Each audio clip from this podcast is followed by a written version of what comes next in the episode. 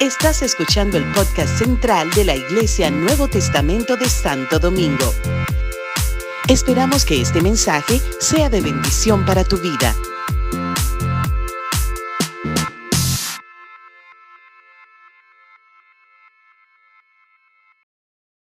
Gloria a Dios. Con nuestro tiempo, ¿verdad?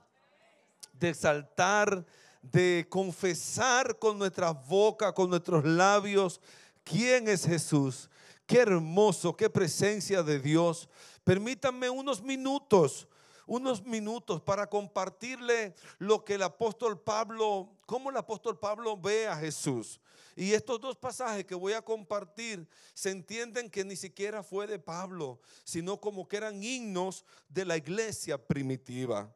Uno, el primero se encuentra en Colosenses capítulo 1, verso 15 en adelante, desde el 15 al 20. Pablo dice, después de hablar de, la redención de Cristo, de, que Él vino para perdonar nuestros pecados, en los versos anteriores habla que eh, a través de su sangre tenemos redención por su sangre, perdón de pecados. O sea, Pablo está haciendo una una, eh, un, un, pensamiento, ¿verdad? Bien, bien exegético de quién es Dios, de quién es Jesús, de su obra redentora. Entonces declara estas preciosas expresiones, estos preciosos versos. Y dice, y, dice así, miren, léanlo conmigo, léanlo conmigo, compártanlo conmigo. Van a estar en la pantalla del 15 al 20. Vamos a ver. Dice así, Cristo es la imagen visible del Dios invisible. Él ya existía antes de que las cosas fueran creadas y es supremo sobre toda la creación. Porque por medio de él Dios creó todo lo que existe en los lugares celestiales y en la tierra. Hizo las cosas que podemos ver y las que no podemos ver. Tales como tronos, reinos, gobernantes y autoridades del mundo invisible. Todo fue creado por medio de Él y para Él. Aleluya. Él ya existía antes de todas las cosas y mantiene unida toda la creación. Cristo también es la cabeza de la iglesia, la cual es su cuerpo. Él es el principio, es supremo sobre todo lo que se levantan de entre los muertos. Así que Él es el primero en todo, pues a Dios en toda su plenitud le agradó vivir en Cristo. Y por medio de él, Dios reconcilió consigo todas las cosas. Hizo la paz con todo lo que existe en el cielo y en la tierra por medio de la sangre de Cristo en la cruz. ¡Wow! Aleluya. Eso es Cristo. Él es la imagen, dice Pablo en la Valera, la imagen del Dios invisible, el primero de toda la creación. Eh, ya existía. ¿ah? Jesús ya existía antes. Todo lo hizo Él, los tronos, los dominios, las potestades. Simplemente Cristo vino a, encarnarse. O sea, Cristo ya existía. Cristo ya existía. Por eso cuando él le hace esa pregunta a, los discípulos en Cesarea, ¿verdad? En Cesarea de Filipo. Y yo estaba estudiando ese pasaje de, de Cesarea. Jesús fue a una región aparte que era más básicamente de, personas gentiles. O sea, ni, siquiera su, era su pueblo judío. Era, era como una región aparte. Como que se cogió unos días de vacaciones, ¿verdad? Como que se cogió los días de asueto de Semana Santa. Se fue por allá, bien lejos, por allá, por Pedernales, bien perdido, por allá, lejos, va, por, la, por la, ¿cómo se llama? Bahía de las Águilas, bien perdido por allá allá, allá, allá, entre, eh, cuando donde no hay mucha gente. Y allá le pregunta a los discípulos, ¿quién dice la gente que yo soy? Y ellos comenzaron a reflexionar. Y fíjense que fueron buena gente, porque algunos, tú eres, algunos acusaban a Jesús de Bersebú, de, de demonio, de cosas raras. Y ellos le trajeron como buenos reportes. Le dijeron, algunos piensan que tú eres Juan el Bautista. ¿Cómo que Juan el Bautista? Si Juan el Bautista no hace mucho le, le habían mochado la cabeza.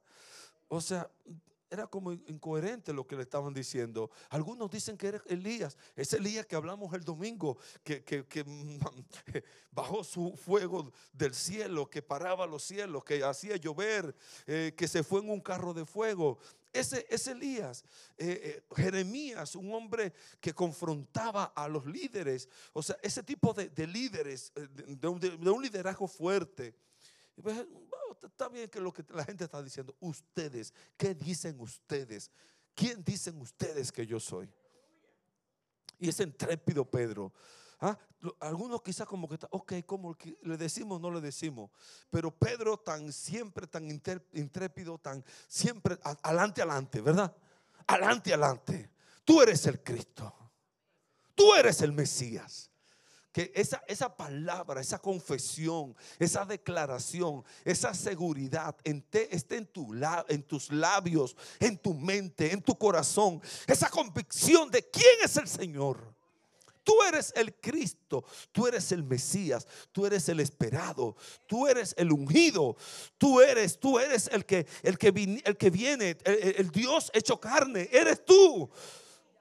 ¿Qué revelación tuvo Pedro? Y por eso Pedro Jesús dijo, no te lo reveló ni, ni, carne ni sangre, sino mi Padre que está en los cielos. Sobre esta verdad yo edificaré mi iglesia. Aleluya. Esa, esa verdad. Y más tarde Pablo entonces en la revelación de Cristo saca estas verdades. Él es el primogénito de toda la creación. Él es, él es primero en todo. Él fue el creador de todas las cosas ya existía. Él es Dios hecho carne. Qué tremendo, qué tremendo. Vino para darnos vida, esperanza. Y por eso nosotros le servimos. Por eso nosotros le servimos. Y, Dios quiere, ¿verdad? Que, que, tú y yo estemos convencidos de quién es Dios. Y que le, le sirvamos con todo, con todo nuestro ser, con todo nuestro corazón. Gloria a Dios. Cuando yo veo a María, a Jocelyn, a Josué aquí. esto, e, e, esta familia viene de, Boca Chica. Hoy jueves, el miércoles en la noche, viene de Boca Chica. Con una convicción de saber de a quién vienen a adorar, a quién vienen a servir. ¡Wow! Con esa revelación de quién es Cristo. ¿De quién es Cristo? Nosotros no, así como, como que yo en estos días he estado como reflexionando, ¿cómo la gente ve a Cristo? Lo veas, lo vea, mira, yo estaba, ajá, yo estaba reflexionando con unos en una escuela que fuimos, el pastor Esdras y yo, la semana pasada, y entre, entre temas y temas, yo digo, mira, la gente ve a Cristo o lo ve así como,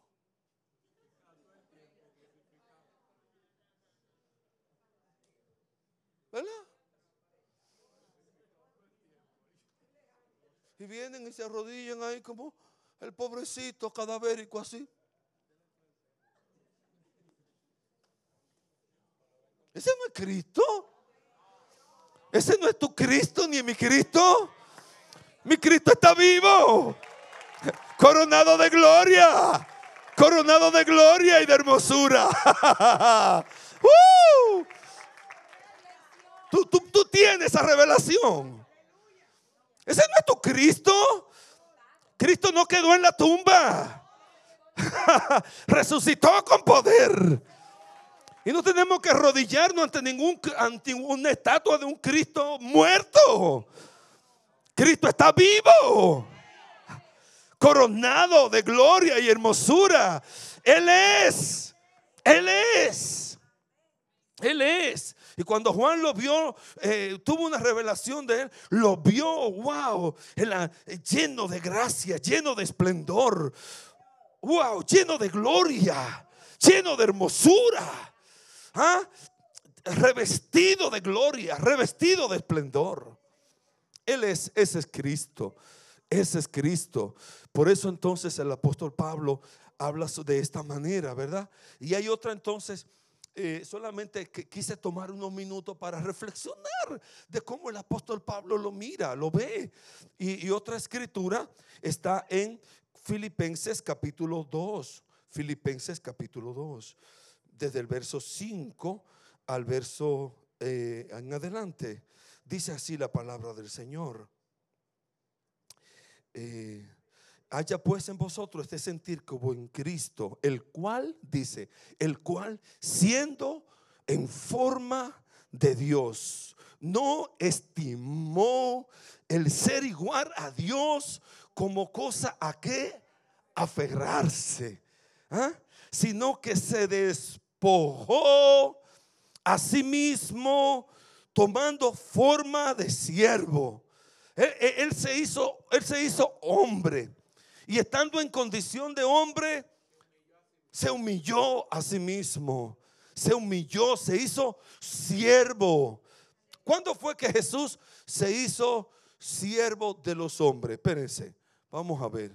¿A quién le pregunto? ¿Alguno tiene una...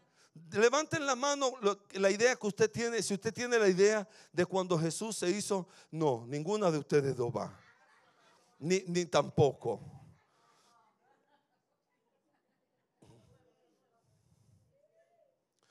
Mejor yo le doy mejor. Ustedes me perdonan, pero me voy a retratar. Es mejor por mi bien que yo le dé la oportunidad a una que levantó la mano. ¿eh? Porque si no me pongo en rojo, doña Nereida, póngase sobre sus pies y dígame cómo fue. Mira, ya está guapa. Ya está, ya, ya, ya está ofendida. Vamos pies a los que estaban con él cenando.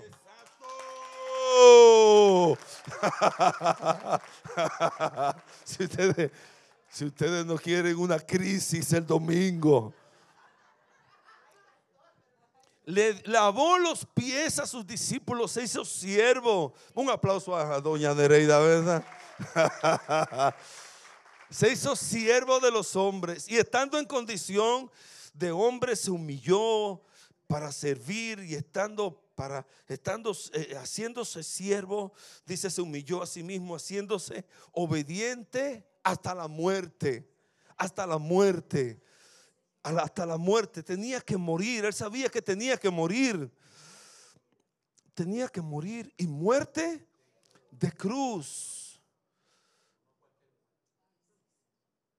Yo leí hoy algo así como un pensamiento, caramba, lo borré. Pero era como para, parafraseando, le digo, la cruz no habla de lo, de lo terrible que es, la, ah, como de lo tremendo, de lo, terrible de la cruz, no habla de, de, lo que, de lo que Jesús tanto padeció, sino de lo terrible que éramos nosotros. Que Él tuvo que morir él tuvo que morir muerte de cruz para abarcar todos los pecados. Todos los pecados. No importa lo terrible que pecado que un ser humano cometa. Está, está aquí, está incluido en la cruz del Calvario. Porque maldito todo aquel que era colgado en un madero. Y Jesús fue colgado. Jesús murió muerte de cruz. Y por lo cual Dios también le exaltó hasta lo sumo y le dio un nombre que es sobre todo nombre. por eso cantamos, nombre no hay. Y por eso cantamos con esa ¿Ah? ¿Con qué? con ese gozo, con esa convicción. No, no podemos cantar. Hay gente como que canta. Yo tengo gozo en mi alma. Manifiéstaselo a tu rostro. Si lo crees. Si crees que Jesús no hay otro nombre, dilo, confiésalo con todo tu corazón, con toda tu fuerza. Alégrate en eso. ¿ah? Y, eh, alaba a tu Señor con alegría, con gozo. Aprovecha estos espacios de alabanza y de adoración. Eh, eh, esto es vida. Esto es vida. Esto es para vivirlo, para disfrutarlo. Para que cada célula de nuestro cuerpo grite.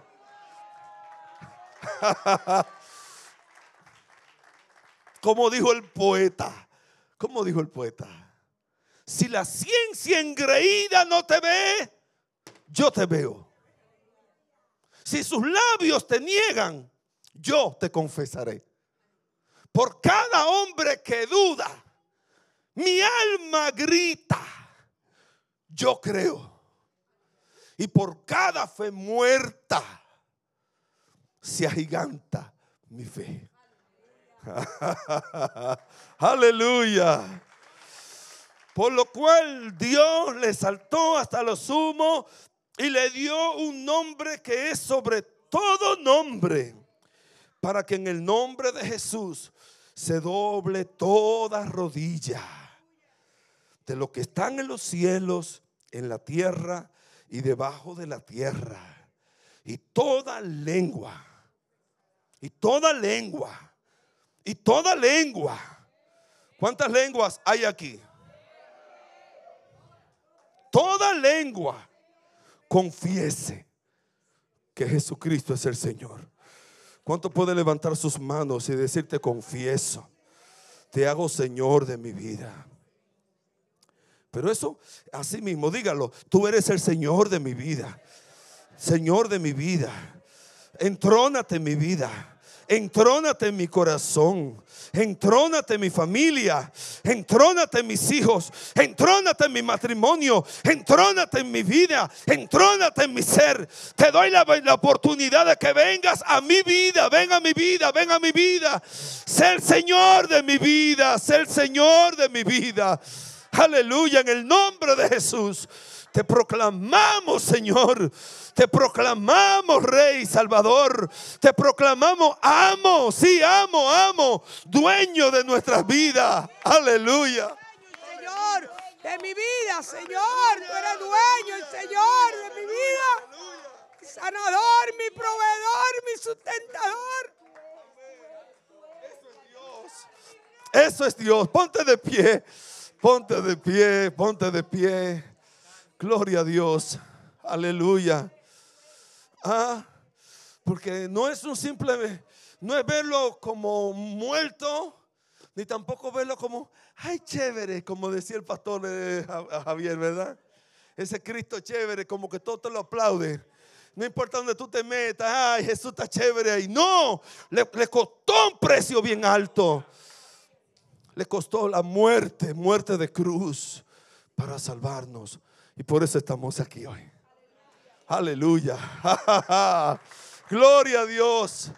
Gloria a Dios. Gloria a Dios.